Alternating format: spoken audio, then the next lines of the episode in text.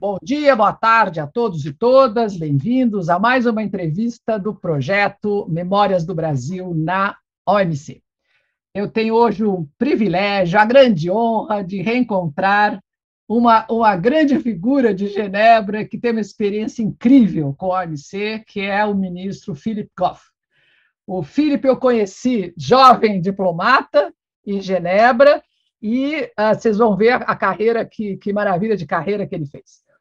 Ah, o Philip é um economista, afinal de contas, nós economistas, né, Philips, também participamos da, da OMC, só tem advogado, e uh, da, fez a economia e mestrado na, na Federal de, de, Minas Gerais. Depois ele entrou no Itamaraty e foi para Genebra. E a partir de Genebra foi para Assunção, foi para Washington, foi para Nova York.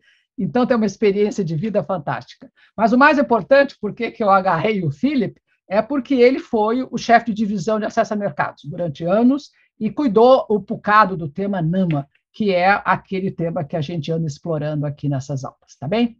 Então, Felipe, muito obrigado por atender o meu pedido, um prazer vê-lo de novo.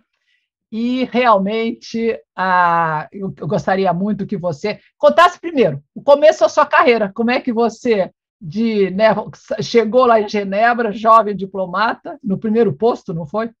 E coitado do filho, foi cuidar de um tema difícil, que é, é que é defesa comercial. Aí depois ele pulou, para acesso a mercado. Então vá lá, Felipe, conta um pouquinho da, da sua carreira. Boa tarde, Vera. Um prazer é, revê-la e um prazer participar do seu projeto tão importante de resgate da memória da, da rodada Doha. É, falando um pouco sobre é, é como foi minha, minha, minha trajetória, eu entrei no Itamaraty em, em 1994, cuidei de, de é, assuntos é, variados de política comercial antes de ir para Genebra, mas especialmente propriedade intelectual. Uh, fui para Genebra uh, no ano 2000, uh, fiquei em Genebra até 2003. So, então, eu participei da, da, do lançamento da rodada Doha em, em 2001, nessa época eu estava lá. Uhum. Quando eu, eu estava em Genebra, uh, o meu assunto uh, principal, o meu, meu, bloco de assuntos principais era, uh, como você diz, regras. Né? Então, eu cuidava de assuntos de antidumping, subsídios, salvaguardas. Esse era o meu, meu portfólio principal em Genebra. Depois eu, eu, eu voltei, tive um tempo cuidando de Mercosul, no, no, no Paraguai, e em 2006 eh, eu retornei a Brasília e logo logo chefiando a área, a divisão chamada de acesso a mercados. Essa divisão de, de acesso a mercados cuidava basicamente de todos os assuntos de, de negociação de, de, de, produtos industriais, na, na, e, e, isso, no caso da rodada Doha, envolvia, sobretudo, NAMA. Então, eram negociações dos, uh, uh, de, de, de, de, redução tarifária para produtos industriais, basicamente redução tarifária, alguns outros aspectos uh, adicionais, barreiras técnicas, etc., mas o, o, grosso da discussão era naquele momento. Tá? Então, é, esse é, é, essa foi basicamente a, a a, a, a trajetória até uh, eu, eu me desvinculei dos assuntos de, de, de rodada Doha uh, no começo de 2009. Uh, isso a gente pode conversar, coincidiu mais ou menos com a época, o, o, auge da rodada foi em 2008, basicamente, a gente pode entrar em mais detalhes sobre, sobre esse assunto. Depois eu estive na, na, na embaixada em Washington, na, voltei para cuidar de Mercosul aqui no, em Brasília e passei um tempo em Nova York é, cuidando de assuntos de ONU. Agora eu sou o diretor do Departamento de Negociações Comerciais. Ah, basicamente, as negociações do Mercosul com os vários, é, vários países, as várias frentes negociadoras que nós temos. Então, eu passei da parte de é, do multilateral é, na década, né, dos primeiros anos do, do, do século, agora para a parte mais é, bilateral. Vamos lá. Ah, eu acho que você falou a palavra mágica, Mercosul. Você tem uma experiência de Mercosul fantástica.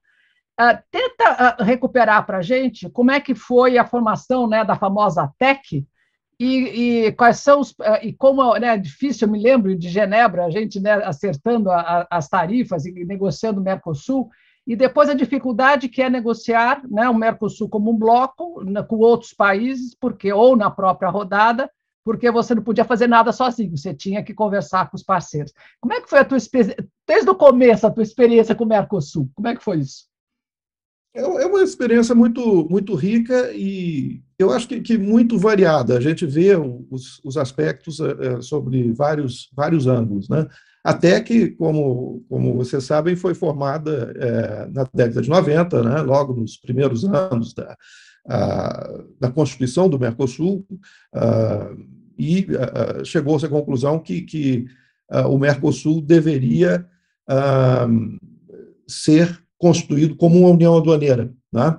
Uh, de maneira a que você evitasse, uh, o argumento era, na época, você evitasse uh, furos, né? na, na, na entradas de, de, de, produtos por, por algum país e depois que ele, que ele na verdade, fosse para um, um, um segundo país que tivesse uma tarifa eh, eh, de importação diferente. Então, os, os, a ideia é que os países, que os outros países poderiam explorar diferenças de tarifa se você não tivesse uma tarifa externa comum. É, na prática, isso é, é, funcionou até certo ponto, né? porque, como nós sabemos, a, a, tarifa externa comum do Mercosul ela tem vários furos e ainda existe a, a famosa dupla cobrança da, da TEC. Nunca se conseguiu é, efetivamente resolver esse problema. Mas foi constituído assim, o protocolo de Ouro Preto, definiu-se que, que, que, haveria uma, uma, uma tarifa externa comum, e isso teve muitas implicações para as nossas negociações, uh, tanto as negociações é, multilaterais, né, em Genebra, quanto as negociações uh, mais, uh, digamos assim, bilaterais do Mercosul com outros parceiros. No caso das, das multilaterais, do, do, do sistema multilateral, esse, esse impacto foi muito forte nas negociações de, de Nama, né, nesse, nesse momento, entre 2001 e 2008, é, basicamente, com, com ênfase muito forte em 2007 e 2008, que foram o, o auge das, dessas discussões uh, em Genebra. E, no caso dos bilaterais, você está tendo esse impacto uh, até hoje. Né? É, eu estou voltando para a área agora e já tendo, tendo que, que, que, me confrontar com esses, uh, com esses aspectos. Né? É, você tem uma uma norma Mercosul do ano 2000 que fala que você tem que negociar em conjunto. Então, a, a famosa 3200 uh, ah, do Mercosul fala que você, você não pode negociar separadamente. Né? E isso vem sendo respeitado à risca. Um, o que é bom, porque, uh, de certa forma, você uh, gera uma disciplina para os países do bloco, Agora, obviamente, se você, é, você ao mesmo tempo que, que, que, gera disciplina, você tem problemas com, com flexibilidade. Tá? Então, é, se algum país é, quer negociar com um, um outro e os demais não podem ou não querem acompanhar, esse país ele está impedido de fazer isso. Então, vocês têm visto no jornal, assim, com frequência, uh, pleito do Uruguai. O Uruguai, volta e meia, quer fazer uh, negociações em separado com, com vários. Por exemplo, com a China. É, né, para pegar uns bem fáceis aí para começar. É, e é, para, o Uruguai se, se queixa que, que, que, não, que não pode fazer por causa das amarras e tenta flexibilizar essas amarras. Então, isso é um assunto que vem de, de muitos anos, essa, essa, essa discussão. O, eu diria que o, que, o, que o ponto focal da, da, da discussão uh, é o Uruguai, e continua sendo, uh, até hoje, né? e é um assunto extremamente atual. Né? Então, você está tendo essas, é, essa discussão interna dentro do Mercosul sobre é, flexibilizar ou não a 3200, em geral, é, os países são contra isso. Então, só para vocês terem, uma ideia de o que é o, o que é a, a, o efeito de você ter uma TEC, uma tarifa externa comum do Mercosul, nas negociações. É, ele é, é bastante é, elevado, é, mesmo com todas as listas de flexibilidades que existem, e, e, são muitas, né, para, para os parceiros. Agora, vamos voltar um pouco, talvez, para. Para o comércio, eu queria que você explicasse um pouquinho quais são essas, essas exceções que tem né, na, no Mercosul, e depois volta e começa a contar para a gente como é que é uma negociação de NAMA. Como é que você chega, você pega no computador, antigamente era na folha de papel, né, quando você chega em Genebra, no papel, uh, lá tem 8 mil itens, 10 mil itens, e como é que você monta uma negociação tá, de NAMA. Vamos lá. Primeiro explica as exceções do Mercosul. Tá? É, as exceções do Mercosul é, é, foram negociados que, que, cada país poderia ter um número X de, de, de, de exceções. É, é e, e, varia conforme o, o, o, tamanho do país. Os países menores têm um número maior de, de, de exceções autorizadas. Então, você fica, na verdade, aqueles produtos estão, estão garantidos que, que, que funcionam como exceção, e é, tem outros tipos, é, é especialmente os países menores, além dessas, dessas uh, uh, exceções, eles têm outras possibilidades de, de, de, de, perfuração, que é o que a gente chama. Perfuração até que é você não ter uma, uma TEC uh, igual à, normal, né? você tem um, um número diferente para a sua tarifa de importação. Então, é, é, essa, essas são as, as exceções que, que, que, que são permitidas. Né? Mas fora isso, não. Fora isso, você tem que manter o, o, o mesmo, uh, mesmo número de, de, de tarifa para todos os produtos. É, bom, é, é, eu falei, falei um pouco sobre a, a questão dos, uh, das negociações uh, bilaterais. Mas vamos voltar para o nosso ponto principal, então, na, na no sistema multilateral. É, tem uma, o Mercosul tem uma tarifa externa comum. Então, é, foi a, a, rodada Doha foi a primeira e até agora a única rodada em que nós tivemos essa realidade. Né? Nós tivemos que negociar como um bloco e construídos como uma, como uma tarifa externa comum. É, isso uh, colocou mil, mil dificuldades para nós, que nós tínhamos que fazer reunião. Uh, nós tivemos talvez mais reuniões internas do Mercosul do que com os, os demais parceiros lá. Foram muitas reuniões ao longo dos, uh, dos anos, né, para a gente tentar posições comuns, aí você tem que, que se adequar às preocupações dos sócios, uh, conforme o caso. Né? Uh, então, nós, isso foi um, um, uma parte muito importante da nossa, da nossa discussão. Como é que você. qual era o, o o tipo de, de, a dinâmica de uma negociação de Nama, especialmente na rodada uh, Doha. Ela uh, foi basicamente baseada em um conceito uh, denominado a fórmula suíça. Então, você eh, talvez você já tenha ouvido falar desse, né, desse, desse conceito. É um, um, é um coeficiente, basicamente, em que você é, determina um número de, de, de coeficiente que, na prática, é a tarifa máxima que aquele produto vai ter depois de aplicada a fórmula. Né? E aí você aplica. É, na verdade, é, é, é, uma fórmula relativamente matematicamente simples.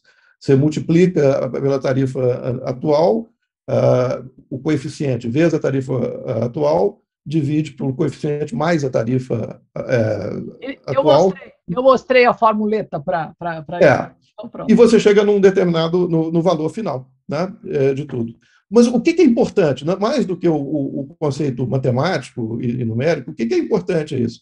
É a ideia por trás da fórmula suíça de que ela corta mais as tarifas mais altas. Então, é, o, o, tipo de corte não é linear. Então, você, se você tem uma tarifa é, muito alta, assim, tipo 100%, 200%, e alguns países é, têm isso, né? É, então, você vai ter um corte é, muito maior nessas tarifas do que no, numa tarifa relativamente mais baixa. Então, ela é uma, uma, uma, maneira de você, é, na prática, harmonizar e achatar, é, diminuir a dispersão né, é, das, é, das tarifas. É, o conceito surgiu, inclusive, na rodada Tóquio, na década de, de 1970, ele foi usado é, mais comedidamente na, na, na rodada Tóquio, mas na rodada Doha ele era o aspecto essencial. Então, todo mundo ficava. É, nas negociações de NAMA, era basicamente você é, ficava discutindo o coeficiente. Então, era, era, era muito interessante, que você tinha os países em desenvolvimento pedindo um, um coeficiente, oferecendo né, um coeficiente 35, ou seja, a, a tarifa máxima seria 35%. Que era a nossa tarifa, né? Que era a nossa. Que, que eram as nossas máximas, né? E você tinha os países desenvolvidos falando assim: não, é, vai ser 20. 20. Alguns até pediam 15.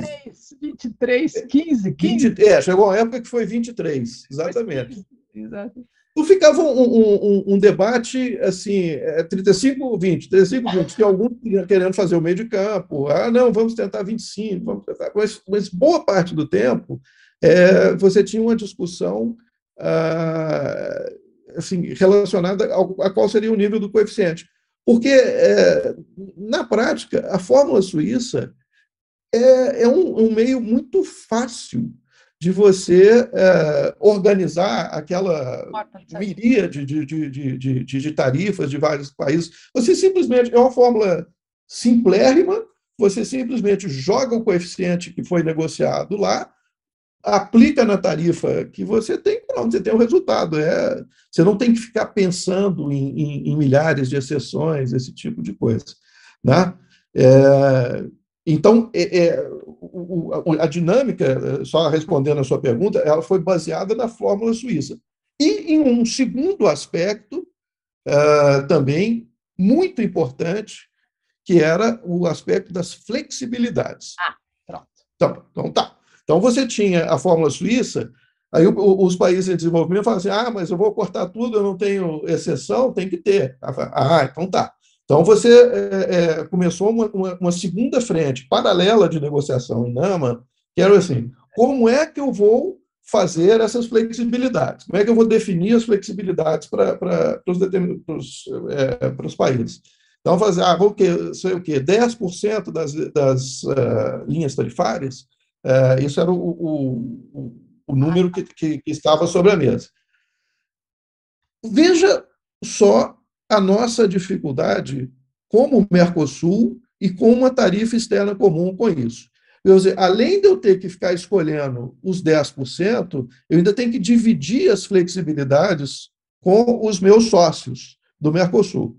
Então, isso foi um outro, uma outra frente, um outro aspecto que foi complicadíssimo e que requereu milhares de, de, de, de reuniões para vocês decidir assim, como é que eu vou um, dividir isso? A Argentina tem uh, preocupações nas linhas tarifárias tal, tal, tal, tal, tal.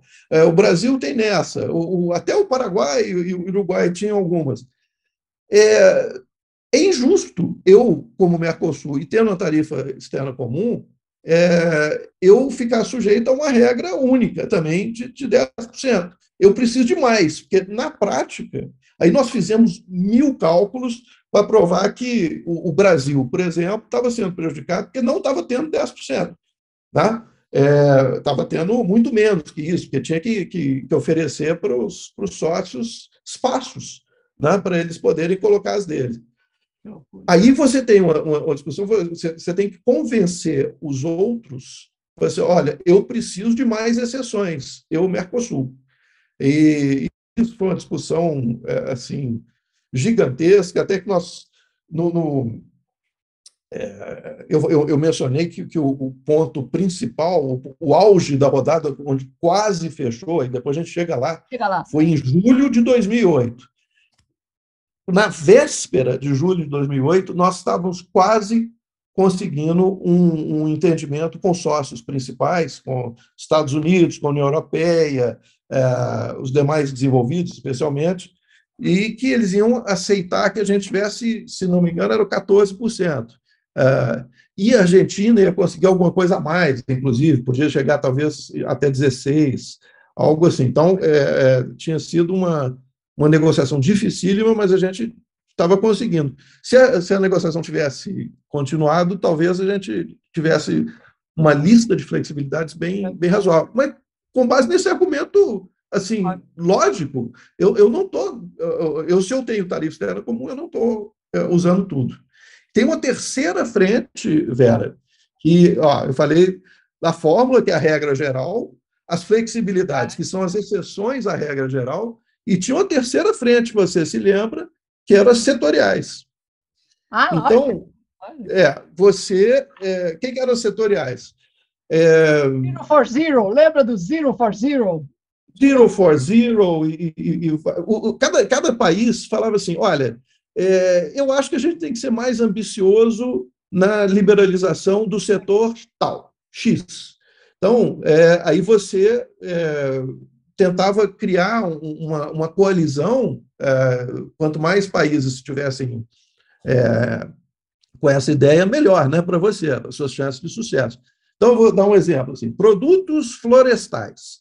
É, isso é um, um exemplo real concreto. Então, você tinha uma colisão de produtos florestais. Você definia o que, que eram produtos florestais, o que já, já, é. já começa difícil, né? Porque não é, não é óbvio o que, que é um produto florestal. Até móvel. É... Floresta, polpa né, de papel, até móvel. É tudo florestal, você pode ser, não? Exatamente. E você começava, aí você tinha, começava a, a, imaginação é, né, vale da asas aí, o que, que você ia colocar. E aí você fala assim, olha, isso aqui, vamos ver se a gente... Aí as modalidades variavam. Ou a gente vai a, a 0% nisso aqui, ou quem, quem não puder dar zero, é, dá um corte de metade do que seria o resultado da sua fórmula suíça. Você, você tinha vários tipos de, de, de situação. E é, tinham várias, é, várias tinha é, Têxteis, tinha Zero for Zero em têxtil, tinha, tinha, auto, tinha... autopeça, lembra autopeça que o pessoal queria? Químicos. Químicos. Tinha químicos, florestais, tinha de tecnologia da informação. Claro. É, tinha várias, várias possibilidades. E, e, quem eram os patrocinadores de cada setorial variava muito. Por exemplo, no caso de, de florestais, eu me, me lembro, os principais eram Canadá e Estados Unidos. Né? Então, é, eles ficavam atrás de você dizer: vem, participe da nossa setorial. Não basta é, a fórmula suíça, você pode ser mais, você vai se beneficiar se você cortar mais do que aquele enorme resultado da fórmula suíça. Então, as setoriais também davam um enorme trabalho. Felipe, ah, ah, paralelamente, quer dizer, isso mostra né, a dificuldade de você negociar que não, mas não é tão fácil. Você lembra da história dos bens remanufaturados, que também fazia parte? Conta um pouquinho para a gente essa história do bem remanufaturado. É, o... Era máquina, basicamente era a máquina que eles queriam, né? Era é. comprar a máquina que passa. Como é que é a máquina que, que passa por uma, uma modernização e depois eles queriam exportar? E a pergunta era que tarifa você põe numa máquina remanufaturada? é uma tarifa zero, né? ou é uma tarifa plena, que a tarifa não era assim que era a discussão? Exatamente. E é uma discussão ainda atual, hein? Ela, ela continua. Estou sabendo, estou sabendo. É, não, é, é, é, o, que, que, o que, que importa mais em bem remanufaturado?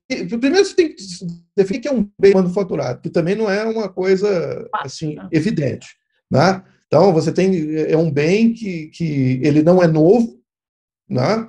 É, ele é um bem, ele é um bem usado, um bem usado, mas é um, é um bem usado que passou por um processo de, é, digamos assim, de, de, renovação desse, desse bem. Então, você pega uma máquina, máquina é muito comum, você mencionou corretamente. Porque o aço é aço, a base da máquina é aço, quer dizer, o que é importante da máquina é o cérebro da máquina, que é a automação. Então, pronto, aí isso aí Exato. É, é software. Não, o, fabricante, o próprio fabricante da máquina pega ela com alguns anos de uso uh, e, e, e teoricamente, torna, transforma ela em uma máquina nova, né? É, ou, ou, quase nova. Aí você tem certos critérios, você tem, é, ela tem que ter garantia é, igual a, a, a máquina a nova, e tem vários, vários critérios para descobrir o, como é que funciona isso. É, a, máquina é até interessante, é, é, isso. Agora, você tem outros produtos que você, que o conceito de remanufaturado pode ser complicadíssimo. Vou dar um exemplo clássico: pneus. Né? Logo qual? E logo qual? E que painel? que Exatamente, deu painel já. Então, é, é o que, que, é? Você, você recalchutar um, um pneu, é, você está mais ou menos dizendo que ele é remanufaturado, Aí você está, é, é, inclusive, tendo implicações ambientais, é, porque você pode, até, inclusive, argumentar que você remanufaturar uma máquina é bom, porque você, é, do ponto de vista ambiental, né? porque você está é, usando aqueles insumos e, e, as partes da máquina de uma forma ambientalmente mais saudável, né? Você, em vez de descartar e o que quer que seja. Fazer outra, tudo isso. É. Agora, vale o mesmo assunto, o mesmo raciocínio para pneu? Aí é complicado, porque aí você tem uma tendência a países desenvolvidos, por exemplo, começar a descartar uh, pneu em países em desenvolvimento. Isso é, também acontece, né? Então, é, é um assunto, é, é, assim, conceitualmente muito difícil e politicamente muito difícil também. Né? É, você entra na discussão, o que, que é? É um bem usado? Você pode colocar restrição à importação de usado? Pode, mas. E, e o remanufaturado entra como exceção ali, em que condições, etc. Isso foi um aspecto da, da, da rodada também. Nós tivemos. Eu vou convidar o Haroldo para falar do pneu, do painel. é, pois é. Pronto. Ele teve envolvido nisso diretamente. Desde que nasceu. Vamos lá. Felipe, você tocou num, numa, num tema fundamental. O que, que é um bem ambiental? Eu já contei para né, os nossos ouvintes que, que a OMC não tem né, um acordo de eh, meio ambiente relacionado com comércio, mas a gente tentou negociar, lembra, uma lista de bens ambientais. Conta para conta a gente como é que foi isso.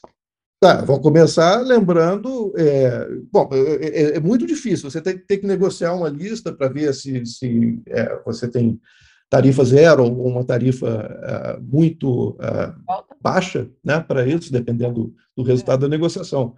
Agora, cada um coloca uh, o bem que quer. Você se lembra que os suíços tentaram colocar iates né, como bens ambientais na lista deles. É, para passear no Lago Lemã, que tem 80 quilômetros, por favor. Para passear no Lago Lemã. Então, e a Índia botou bicicletas, lembra das bicicletas? E a Índia botou bicicleta. Bom, eu acho até que, que, que a bicicleta eu consigo defender melhor do que, do que o iate. Desculpe, eu estou fazendo um erro, cometendo um erro. Foram os países desenvolvidos que puseram bicicleta e a Índia não queria, com medo que os outros países mais competitivos inundassem a Índia com bicicleta muito barata. Japão, é. Coreia, etc. E tal. Então, ela dizia, Agora, você pode conceitualmente é, é, defender isso, né? Bicicleta é defensável. É, é, como, como bem ambiental. É, então, máquinas, você, máquinas menos poluidoras, aí a lista é, é né? Químicos, aço, tudo pode entrar no, no, no, no, na lista de meio ambiente. Né? E justamente por isso é, a negociação foi tão difícil e você não chega a um, a um consenso entre todos os, os, os, países, porque cada um põe o que quer.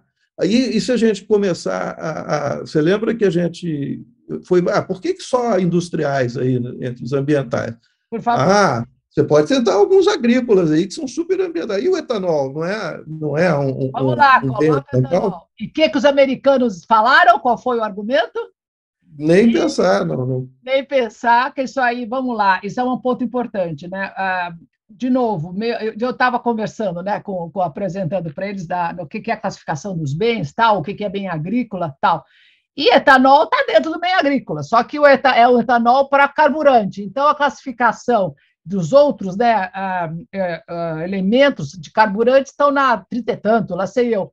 E aí a lógica é totalmente diferente, porque uma coisa é o acordo agrícola, com a lógica do acordo agrícola, e outra coisa é cortar tarifa no, contexto, no contexto de, de industrial, que aí havia, havia fórmulas, etc.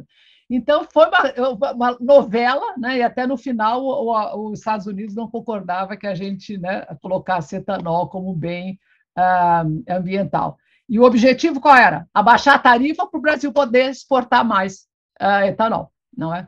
Para você transformar o etanol numa commodity uh, real, né? Agora, os Estados Unidos não topavam, imagina os europeus, né? Aí, aí então. E depois todo mundo, como o mundo muda, né? Depois a, brigamos tanto por isso, e depois o Brasil começou a exportar etanol para os Estados Unidos, começou a importar, não foi? Dos Estados Unidos, quer dizer, o mundo do comércio muda. Felipe, conta um pouquinho a sua experiência quando, como negociador de, né, de NAMA, e você falou bem, NAMA não só no multilateral, como nos acordos, como é que você envolve o setor privado, como é que o setor privado é consultado, como é que é o outro lado da mesa? Como é que você monta nós, a sua oferta? Nós fazíamos é, reuniões é, grandes e frequentes com, com, com o setor privado, para justamente a gente ter uma, uma noção de onde estavam os problemas setorialmente, né? É, quais é, setores da, da, da, indústria tinham, tinham mais dificuldade. Ah, não é surpresa, em geral, os, os setores que têm tarifa mais alta, né? É, geralmente são os que, é, é os que têm mais, é, mais resistência, mais dificuldade, então, você tinha lá as conversas. É, existia já naquela época a coalizão empresarial brasileira. Empresarial, olha só. É, a gente fazia muitas reuniões com o pessoal da coalizão, é, fazia também separado. É, eu lembro que nós fomos muito a, a Fiesp, a, a, tínhamos reuniões da CNI com, com, com frequência, me lembro da Firjan também, Uh, e as uh, reuniões com associações. Então, você tinha várias frentes uh, em, em, que você podia, você podia ter esse, esse tipo de, de discussão. Desde as associações, bom, na verdade, a, a, primeira é a própria empresa, né? empresas nos procuravam. Então, no, no nível um pouco superior, as associações setoriais. Depois, você tinha as, as confederações e, e as federações uh, estaduais, nacionais e a colisão. Então, você conversava com todos eles e tentava uh, entender e, e, e, minimizar, na verdade era isso, né?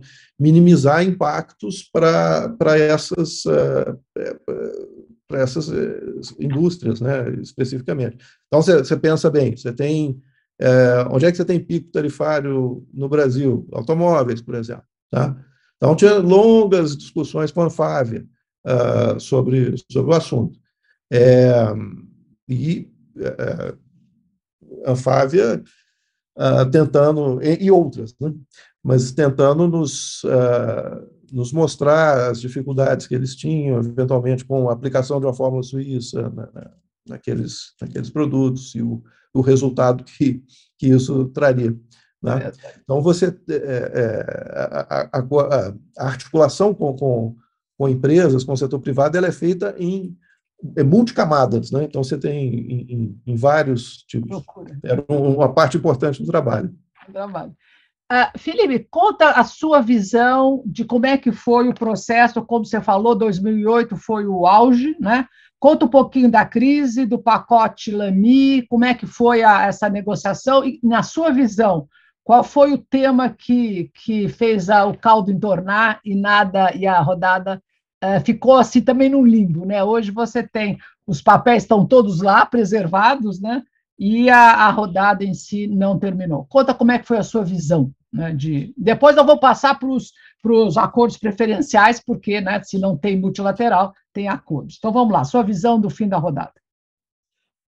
Olha, o, o período de, de auge da rodada foi justamente o ano de 2007 foi. e o primeiro semestre de 2008, até aquela reunião ministerial interminável de julho de 2008, em que é, nós estávamos para fechar um, um, um, pacote e, de repente, tudo, tudo foi por água abaixo. Né? E, e desde de, de, de então, então da, virada de julho para agosto de 2008, nunca se recuperou. Né? A, a rodada ela, ela praticamente entrou em, em, em, estado vegetativo naquele momento. Né? Bom, aquela história, depois saiu facilitação, que era um tema, e depois a tentativa de você negociar plurilaterais, quer dizer, não mais com os 164, mas grupos de países interessados.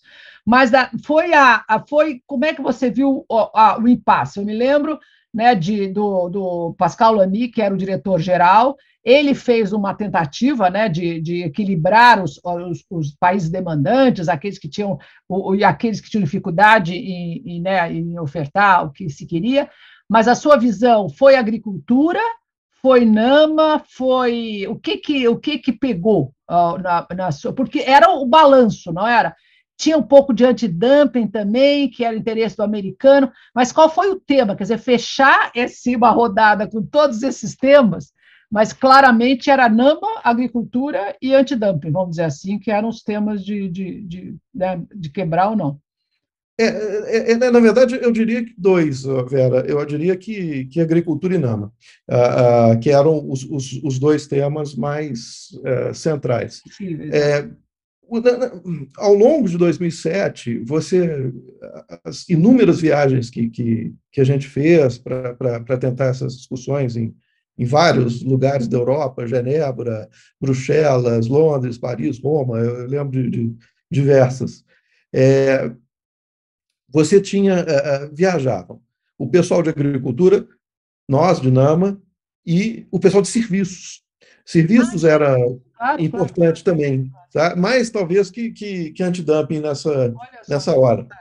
E agora, serviços era, era um pouco variável de ajuste, né? Então, em geral, você nem chegava a serviços, porque você todas as reuniões tinham as várias reuniões que nós tivemos, elas tinham a seguinte dinâmica: começava com agricultura, né? aí bababá, ficava discutindo tudo, chegava no impasse, aí passava, ah, eles perdiam a paciência e passava para a NAMA. Né? Aí discutiam NAMA, uh, em geral, um pouco menos que agricultura, embora também fosse difícil, e aí chegava no impasse e o, o, o finalzinho ia para serviços. Era, era essa, essa a discussão. Um, e assim foi. Uh, o que, que quebrou? É, você teve o, pacote. Você, você tinha, basicamente, é, é, você tinha as, reuniões é, gerais com todos. Agora, você tinha um, um, uma configuração também que, que, que foi muito importante, que eram de quatro integrantes da, da OMC: Estados Unidos, União Europeia, Índia e Brasil. Então, você tinha é, é, reuniões frequentes desses uh, quatro, e ao longo de 2007 e no começo de 2008, você teve muita coisa é, é, nessa configuração, em que é, avanços eram definidos aí, e o Brasil estava lá. Então, era um dos quatro que, que estava né? dando tom. Então, você tinha dois países em desenvolvimento e dois membros, né, União Europeia e, e, Estados Unidos, desenvolvidos, tentando chegar, e, e, sempre com o pessoal da, da OMC, com, com o Lami, com, com, com os demais uh, participando também. É, que, que, o que, que fez quebrar esse negócio? Um, é, bom, a, a, a, Salvaguarda agrícola. Registra, é, a história registra que foi agricultura numa divergência entre é. Estados Unidos e Índia sob salvaguardas agrícolas. Né? E isso, é, é, é, isso vai ficar assim, registrado aí para o resto da história como tendo sido é. em julho de 2008 que houve isso. A, a pergunta que, que, que, pode ser feita também, é, é isso é fato, tá? quebrou aí. É porque nos, nos dias finais da, da, da, da, dessa reunião de julho, o foco em agricultura estava muito forte, o foco em NAMA estava menor. Nama estava sendo visto como algo assim, estava é, sendo deixado um pouco de lado para ver depois. Né? Você tinha tido avanços em, em flexibilidades e fórmula suíça havia um entendimento, assim, ah, é, é, acaba a gente bota um número aí e, e, e, vai ser isso, dependendo do resto do pacote. Então, não era uma coisa tecnicamente é, que era tão difícil, era mais político. Né? Aí eu, eu, eu faço a seguinte pergunta: se não tivesse quebrado em agricultura, iria quebrar em Nama? na sequência, não. se a reunião tivesse é, seguido mais um pouco, é difícil responder essa. É. Difícil responder essa. É, talvez, talvez. A o, é, pois é, a outra versão né, da, de quem estava lá, ah, ah, que era, foi trágico, né? Os, os, os, embaixadores do final, os ministros indo fazer. Ah, o que era mais interessante eram as conferências de imprensa, né? Porque todo mundo tinha que dizer que a culpa não foi dele, era do outro país, né?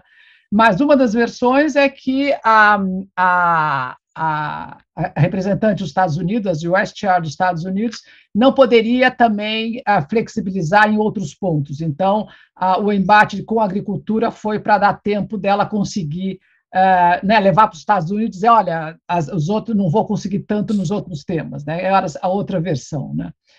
Mas, Felipe, essa, essa, essa, essa memória é importante, sim.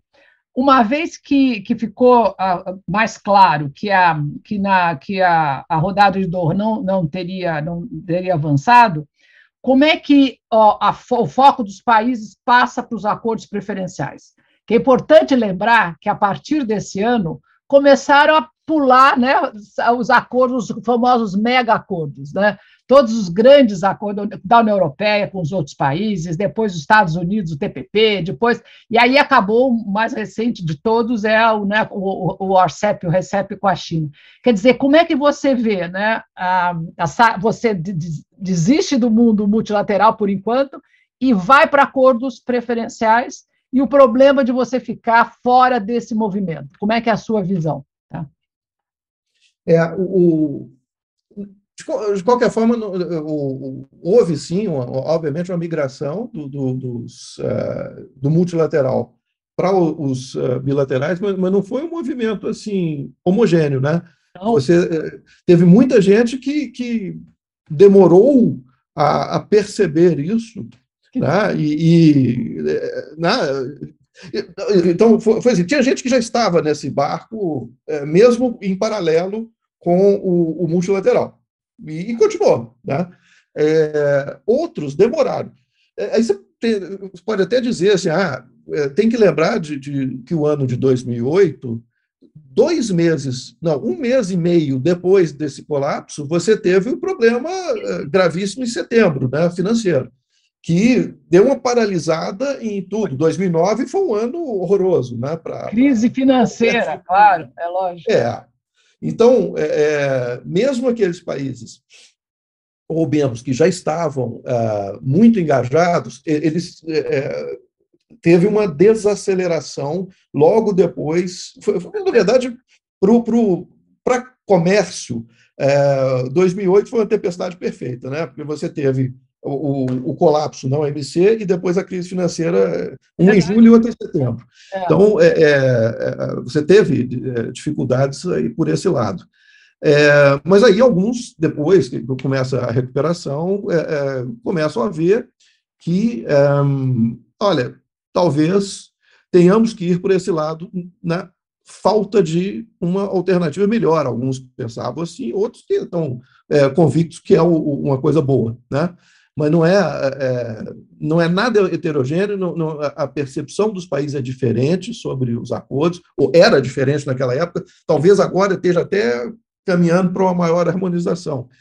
Agora, naquela época, não. Naquela época tinha gente que achava que não, é, é, não, não, vale a pena, não, não é isso. Uh, vamos ainda tentar um pouco no multilateral. Nós estamos, é, tivemos azar, porque coincidiu com a, com a, crise financeira, vamos esperar um pouco e outros não, não, não, não dá, vamos, vamos seguir com isso desde já. Né? É, à medida em que o, o você falou do, do, do, acordo de facilitação e tudo, que foi um deliverable da, da OMC algum tempo depois, né? mas, mas, na verdade, é, é, é muito pouco. Né? É, vamos. Para manter para uma organização, claro. É muito pouco. É, é, você você está num, num, numa situação, numa encruzilhada para a OMC, que é uma coisa nunca vista, né? desde a época do GATT até a OMC teve seu auge na, na, na, nos primeiros anos, né? mesmo o GATT na rodada do Uruguai, super importante. Agora, o que, que você faz? Né? Você um, você está com essa situação com multilateral, multilateral bem uh, fraquinho. Você tem uma realidade se impondo, você falou muito bem, a questão dos mega acordos. Você tem dois na Ásia que são gigantescos, mais a União Europeia. Né? Então, é, é, como é que é? Nós vamos, é, pensando aí como Brasil e Mercosul, é, como é que a gente ou não nem necessariamente entra nessa, mas não é prejudicado por uma realidade que se impõe. Né? Então, talvez esse seja o principal desafio hoje 2022 e nos próximos anos, certamente, como o Brasil é, pode é, não ser prejudicado na, na, na, pior das hipóteses, ou, na melhor, inclusive, ter algum tipo de vantagem com isso. Né? Então, é, tem que haver um, um debate, é, e aí é ótimo é, o, o, que você está fazendo, aí, inclusive, suscitando esse debate, porque nós simplesmente não podemos fechar os olhos e. Uma realidade para a realidade. Veja que nós estamos duas décadas atrás, três décadas atrás, né? Não é mais assim. O, dois ou duas observações, Felipe. Ah, o, isso é um trabalho que o centro tem desenvolvido ah, com, com, com, grande afinco. Quer dizer, é comparar as características dos acordos. Né? O TPP foi ah, cria né, dos Estados Unidos, depois o, o, o presidente Trump tirou, né? e depois você teve, então, o país, uh, esse liderado pelo Japão e com os países da América do Sul, né? Ah, aí você tem a União Europeia fazendo acordos com os grandes países, Japão, Canadá, Índia, inclusive Índia está negociando com a Índia, e tem que são, que são acordos da União Europeia que estão cheios né, de, de, outras, de outros temas ligados ao comércio, que é meio ambiente, que é direitos humanos, que é floresta, etc. E você tem características dos, dos hubs, né, do, do, de, cada, de cada acordo. E aí você tem o acordo com a China, que é um acordo que é fantástico porque é basicamente de bens, né, de liberalização de bens, com regras de origem muito frouxas, né, muito leves, e que no fundo transforma essa região da China, da, dos países da ASEAN e, e, e Japão é, é, todos eles numa Coreia que está querendo, que está entrando, já entrou, já não me lembro mais, mas numa máquina de produção industrial que não há como competir, porque você tem tudo já naquela região. Mesmo com a discussão né, da China e Estados Unidos, você tem uma, uma, né, uma um, um, centro lá, um pedaço do mundo que, de alguma forma, está se desenvolvendo, se autobastando, quer dizer, a, tecnologia está sendo discutida nesses temas. Então, a, a, a outro, outra observação é que nós fizemos avaliação de modelagem do Brasil ficar fora desses mega.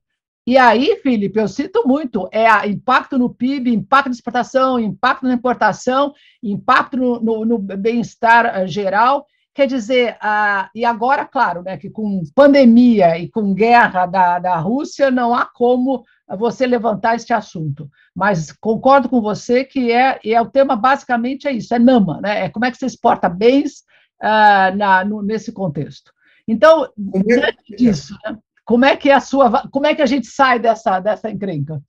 É, não, e, e, tem o seguinte: como é que é a integração de cadeias produtivas nesse contexto? Na verdade, a, a pergunta central é essa, né? Como é que a gente entra? Focos, né? Dividido. É. Agora, você tem, olha que interessante, você tem é, é, esse, esse é, é, talvez esse, esse, movimento dos mega-acordos, em que você pode pensar no, no, no, animal que vai crescendo e vai incorporando tudo. Mas você tem um, um movimento contrário que começou com efeitos de Covid e com efeitos de, de é, guerra, guerra, etc., que é aquele o que os americanos chamam de nearshoring, por exemplo, ou ally shoring, ou o que é, quer ficar mais seja. perto, né? Você divide o ficar mais perto. É, é. Até que ponto? Isso é uma questão acadêmica muito interessante. Até que ponto esse é, mecanismo, vou, vou, vou, pegar o nearshoring, que os americanos gostam de falar muito nisso. Então, tá, eu vou trazer os, uh, uh, uh, as minhas cadeias produtivas para mais próximo. Não, para é, isso. Até que ponto isso é um, um movimento de sentido contrário ao mega acordo tradicional, ao RCEP, por exemplo? Isso é um, um, uma questão muito interessante ser, ser avaliada. Você tem uma, uma, inconsistência, você tem mecanismos, eh, forças contrárias que estão pegando. De qualquer forma, mesmo que você, aí pensando do ponto de vista do Brasil, né, mesmo que você é, dê muita força, você ache que esse tipo de, de nearshoring é, tenha muita força em vários lugares do mundo, por exemplo, nas Américas, o que quer que seja, é, o que eu tenho, eu pessoalmente tenho minhas dúvidas sobre o, o fôlego disso aí.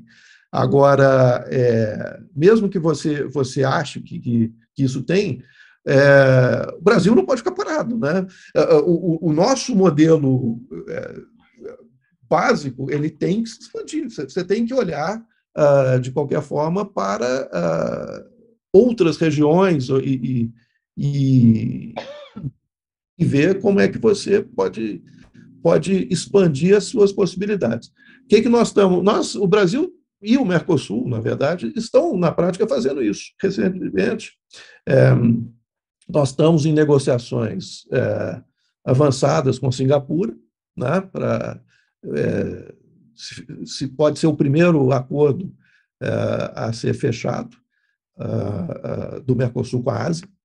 Né? Importante explicar né, que Singapura é. é um hub, né? Singapura é o hub para exportação para a Ásia toda. Então, é fundamental ter uma série de benefícios né, de, de exportação, de importação com Singapura, justamente porque ela é a parte financeira, a parte de serviços, porque, que, né, porque o pessoal pergunta, mas por que Singapura que é tão pequenininho? Porque ela, é, ela realmente é o berço, né, minto, ela é o hub eh, financeiro e comercial dali de toda a Ásia, sudeste da Ásia, etc. Ela pode funcionar como um, um na verdade, é um, um, um, pezinho do Mercosul na Ásia, inclusive para facilitar eventualmente a integração de cadeias produtivas. Isso estou falando em, em, em, bens. Agora, um outro aspecto importante de, de, de Singapura é a atração de investimentos. Né? Ah. Então, é, é, é, é um grande investidor, né, Singapura. E, e, e, vocês examinem os números da balança comercial, vocês vão ver que Brasil com Singapura é extremamente importante, apesar do tamanhozinho. Então, você pode ter, você tem movimentos ah, para vários lugares da Ásia, do Mercosul. Nós estamos conversando com a Coreia do Sul, é, nós estamos conversando com a Indonésia, além de Singapura, ah, nós estamos sempre conversando com, com a Índia, né? Ah, sempre, sempre tem esse, essa, essa discussão, já temos um, um acordo parcial, né? É, pequeno e, e, que pode aumentar. É, esse aqui é o ponto. Então, você tem várias, e, e, tem diálogos exploratórios com outros países da Ásia. Você tem também é, os europeus, né, que nós estamos com esse acordo com a União Europeia. Lá, tem que sair, tem que sair. Vamos lá, pois é. E, e agora, o, só para vocês saberem, o, o, o trabalho técnico continua, né? Com, com os europeus. Então, você continua fazendo, é, por exemplo, é, questões de indicações geográficas, é, que é um assunto importantíssimo tanto para eles quanto para nós, né? Então, nós avançamos muito. Explica, explica, eu adoro esse tema. Explica aí o que é indicação geográfica, eu adoro isso. É, não, são esses, esses produtos, é, tipo queijo gruyère, é, emmental, é, pa, é, provolone, parmesão, é, vinhos, vinhos, por favor. É, champanhe, tudo que tem o que, que, o nome tem a ver com uma região. É, é, obviamente que, que, que, como a Europa é, é, é né, é, tem isso desenvolvido há muito mais tempo, a maior parte desses nomes são europeus. Claro. mas tem também, agora, nomes em outras regiões, inclusive no Brasil, tem, tem, tem vários né, que nós estamos fazendo. Onde que Mas, o que, é, basicamente, a discussão, no caso de indicação geográfica, o que, que é? é? Quem é que pode ficar usando esse nome e em que condições em outros lugares que não seja Europa? Né? Então, é basicamente é, é, Parma, presunto de Parma. Né? É, vamos supor que tem alguma empresa na, no Brasil, na Argentina, o que quer que seja, que usa há muito tempo o, o presunto. Né? Então, você pode continuar usando? Em que condições, etc. E outra, então, e isso outro, é resultado de negociação. E outro é o, uso da palavra tipo. Né? O Brasil está cheio de tipo gourmet, tipo brie, tipo, tipo, tipo.